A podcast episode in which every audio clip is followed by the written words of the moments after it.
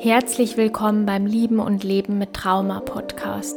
Ich zeige dir, wie du trotz deines Bindungstraumas ein erfülltes und glückliches Liebesleben führen kannst. Lassen wir gemeinsam die Ängste hinter uns und los geht's. In dieser Folge möchte ich mich dem Thema Vertrauen widmen, Vertrauen vor allem im Zusammenhang mit komplex traumatisierten Menschen oder auch Bindungstrauma. Vertrauen ist ein riesengroßes Thema, beziehungsweise Misstrauen. Wenn du also wissen möchtest, warum es dir so, so schwer fällt zu vertrauen, anderen, aber auch dir selbst, dann bist du bei dieser Folge richtig angelangt.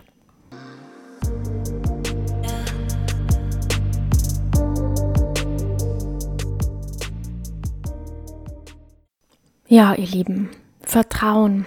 Vertrauen, das Wichtigste in zwischenmenschlichen Beziehungen, romantischen Beziehungen, in allen Beziehungen.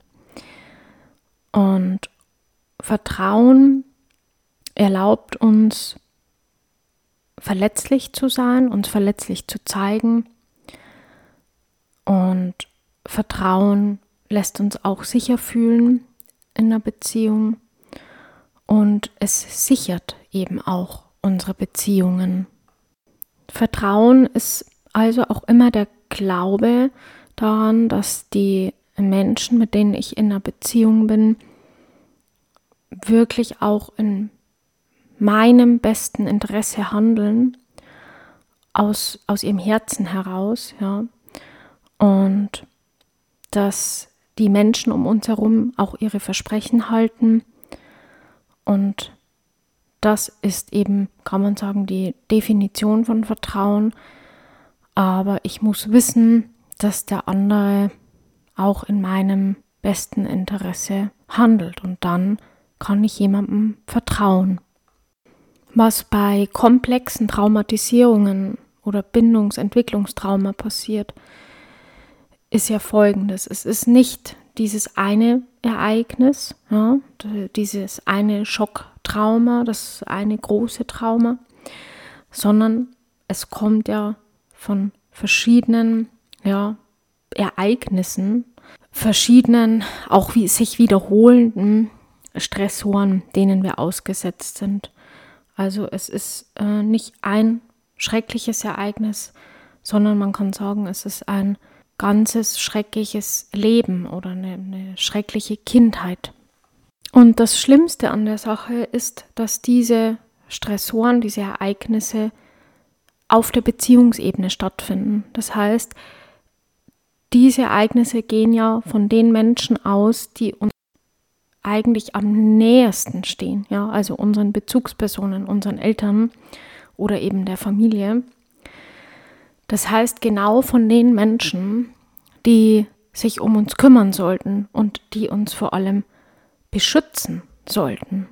Es geht hier also um einen sehr, sehr frühen Betrug, den wir erfahren. Betrug im Sinne von auch Verwirrung, ähm, Manipulation, Lügen, ja. Und das alles von Menschen, denen wir eben vertrauen, ganz natürlich, auf natürliche Art und Weise vertrauen, ja, weil es unsere Eltern sind. Für ein Kind ist es, als würde man, ähm, ich sag mal, wie ein, wie ein Fisch in einem vergifteten Aquarium schwimmen, ja.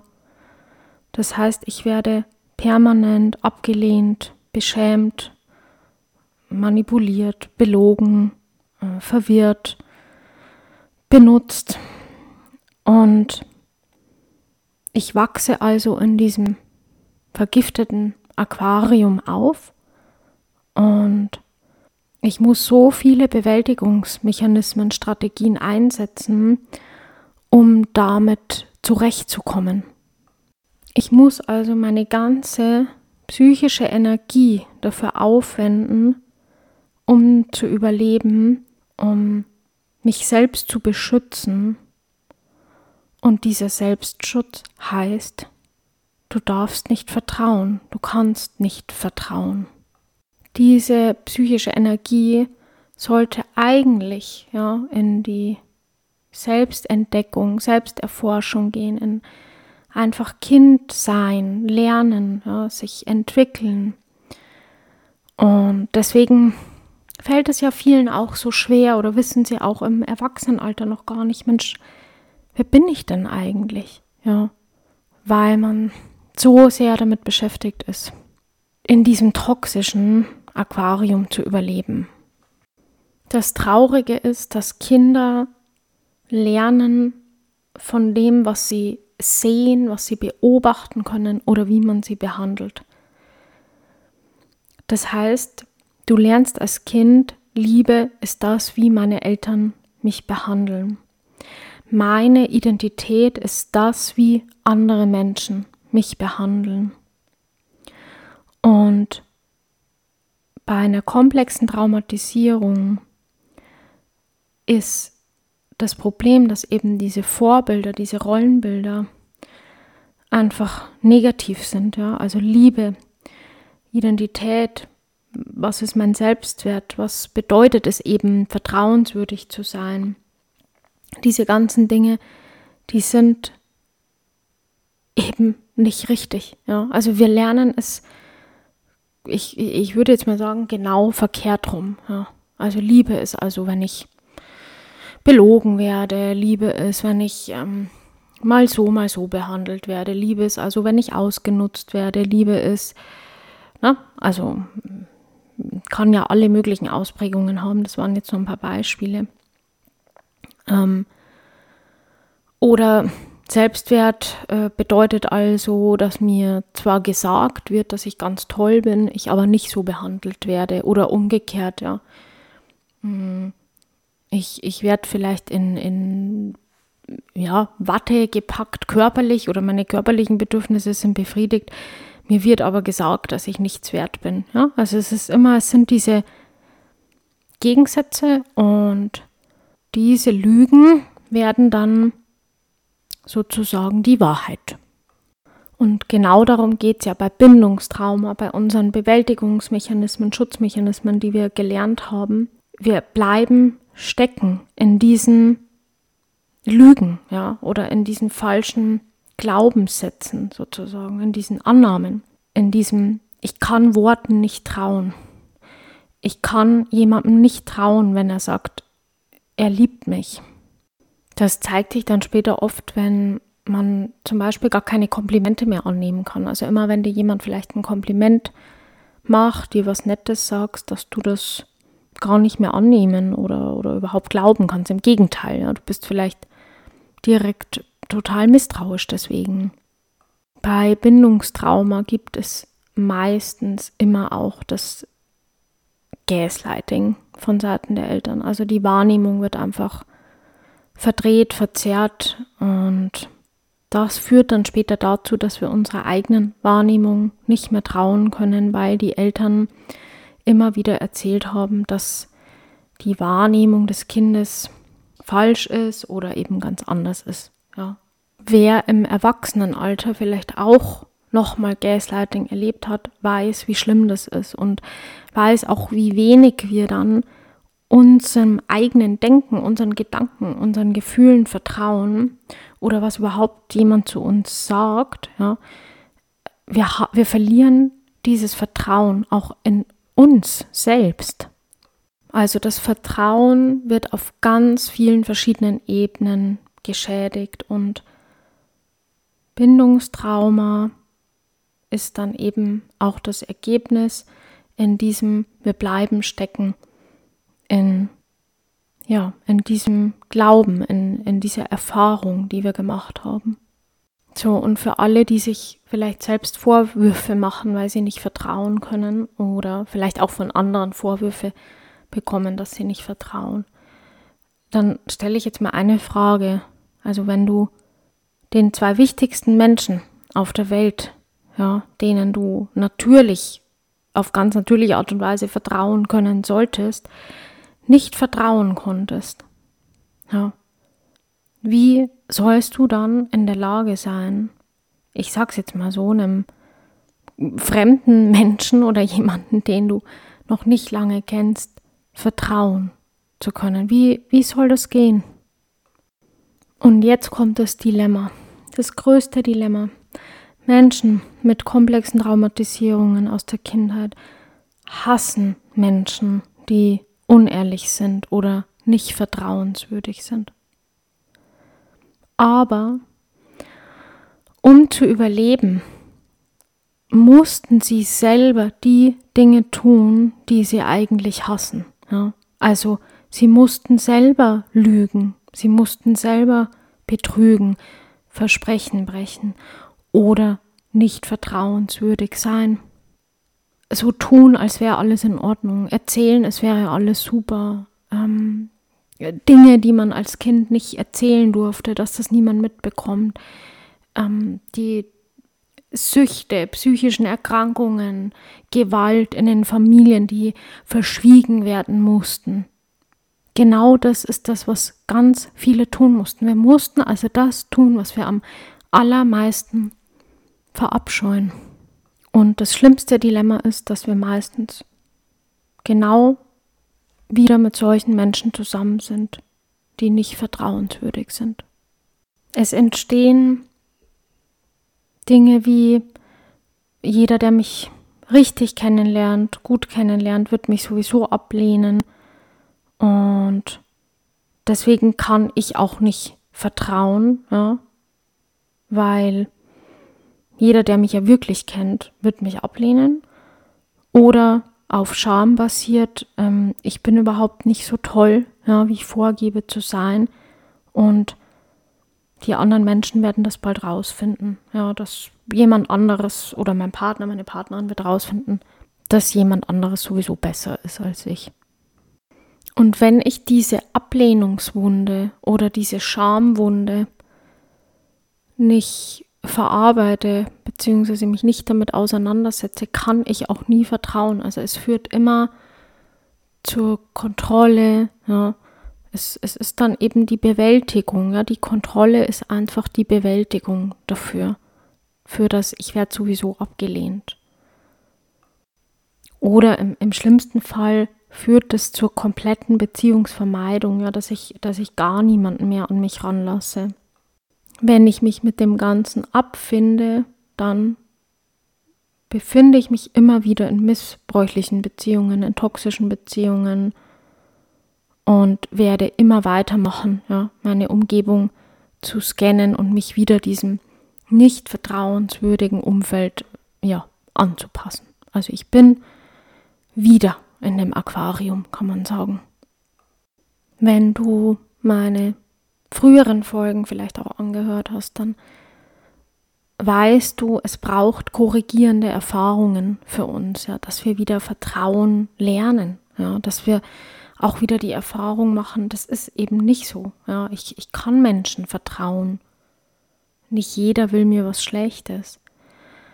Das Problem ist aber, vor allem in Beziehungen, dass viele Menschen gar nicht wissen, wie schnell Vertrauen zerstört werden kann, wie schnell Vertrauen auch wieder zerbrechen kann. Und das ist natürlich für Menschen, die das Misstrauensschema haben, ganz, ganz katastrophal. Ja. Das heißt, es ist wichtig, dass wir wissen, was zerstört eigentlich Vertrauen, was zerstört eigentlich Vertrauen auch in Beziehungen.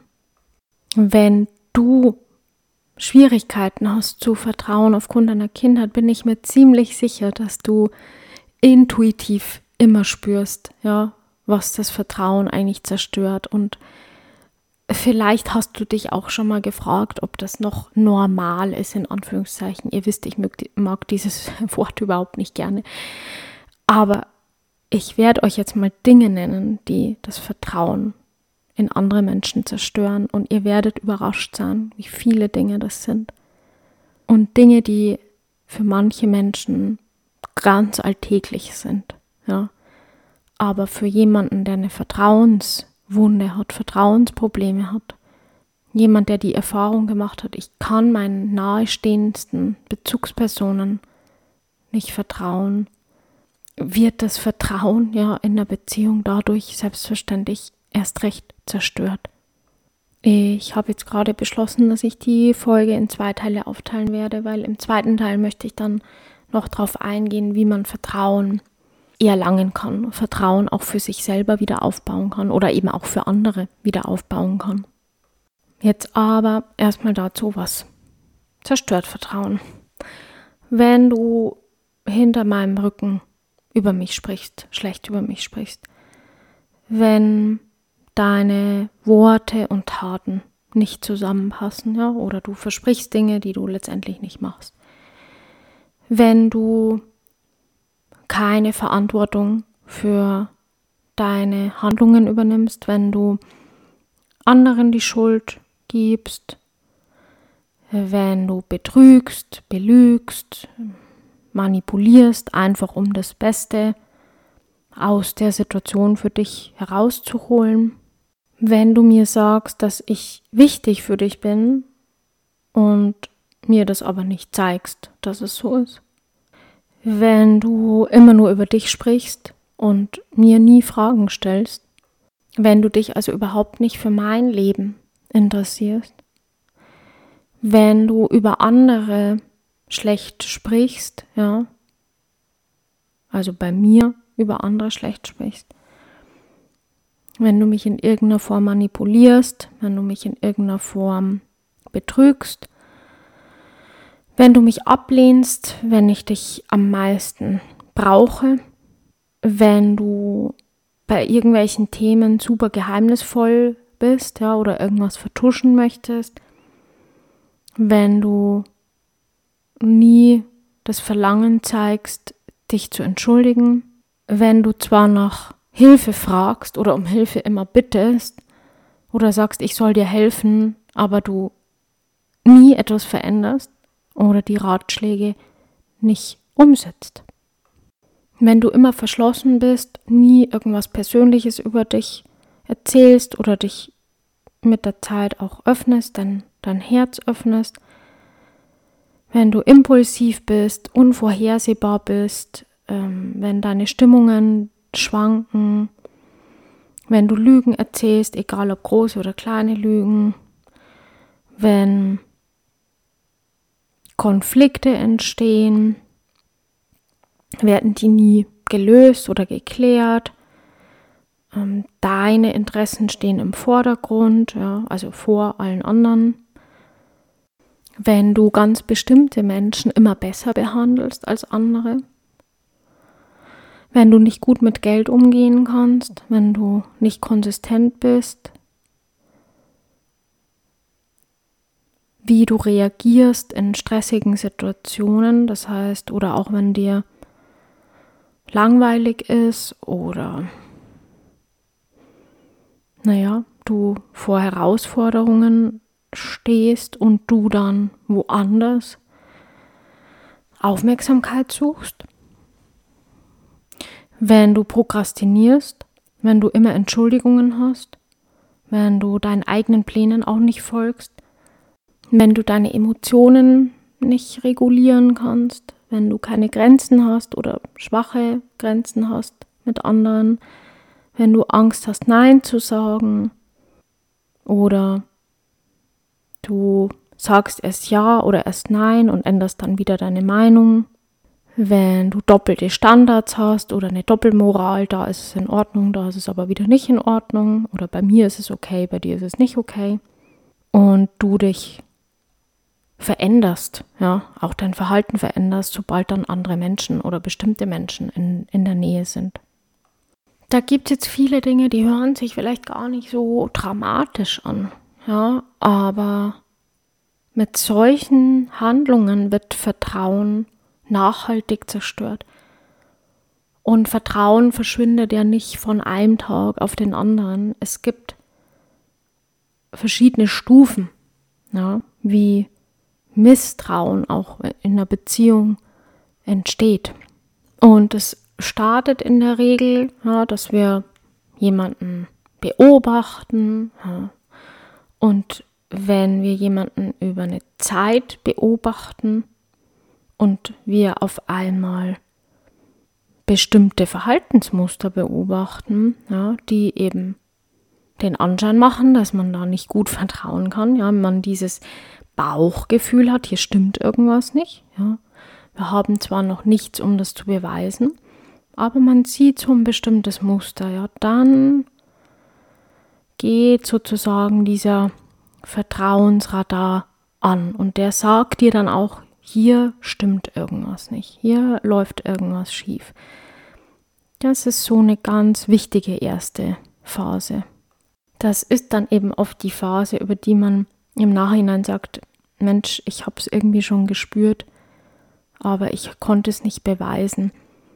Ist ganz normal, ja, dass, dass man in dieser Phase nicht aussteigt, ja, weil es gibt eben verschiedene Phasen, wie dieses Misstrauen sich dann letztendlich wirklich entwickelt. Und die nächste Stufe ist, dass wir wirklich ängstlich werden und Angst bekommen. Also wir haben wirklich das Gefühl, ich bin hier irgendwie nicht sicher. Man spürt das auch körperlich. Und wenn wir mit jemandem zusammen sind, dem wir nicht ähm, richtig vertrauen können, fühlen wir uns auch nervös, ja. Unser Herzschlag verändert sich, wir sind vielleicht auch wütend, wir haben Magenprobleme, wir sind vielleicht auch angeekelt, ja. Also es verändert sich körperlich tatsächlich einiges. Und die nächste Stufe ist die, wo wirklich das Misstrauen so groß ist, dass wir uns gar nicht mehr verletzlich zeigen, wir uns gar nicht mehr öffnen. Und in dieser Phase haben wir schon ja, verschiedene Brüche, Vertrauensbrüche dann in der Beziehung erfahren. Also da gab es dann schon verschiedene Vorkommnisse und ja, dann ist es so weit, dass wir wirklich merken, okay, das schadet mir hier, das tut mir nicht mehr gut und ich lebe in einer permanenten Panik und es beeinträchtigt auch wirklich meine psychische Gesundheit, ja. Und die letzte Stufe ist dann der Selbstschutz. Ja, dann setzt der Selbstschutz ein, dass wir sagen, okay, jetzt muss ich die Mauern hochziehen in der Beziehung, weil ich muss jetzt die andere Person daran hindern, mir zu nahe zu kommen. Das ist einfach ein Selbstschutz. Und damit ist sozusagen dann das Misstrauen vervollständigt und das Vertrauen auch erstmal nicht mehr da. Ich möchte jetzt auf jeden Fall in der nächsten Folge darauf eingehen, was du tun kannst, was du selber tun kannst, aber natürlich auch in der Beziehung, wenn kein Vertrauen da ist oder du eben merkst, du kannst grundsätzlich nicht vertrauen, was so die nächsten Schritte sind. Ja, es ist ein Riesenthema. Falls du es noch nicht mitbekommen hast, ich habe ein kleines E-Book zum Thema Kompatibilität bei der Partnerwahl, also ich habe einen kleinen Leitfaden erstellt sozusagen und da spielt auch dieses Thema jemanden beobachten, das Verhalten wirklich beobachten, eine riesengroße Rolle, wenn du gerade im Dating-Prozess bist, jemanden kennenlernst vielleicht auch schon oder dich schon mit jemandem triffst. Da sind sehr viele Fragen dabei, die du dir selber stellen kannst, aber auch deinem Gegenüber, um den anderen besser einzuschätzen. Den Link findest du hier unten in der Beschreibung. Dann hören wir uns in Teil 2.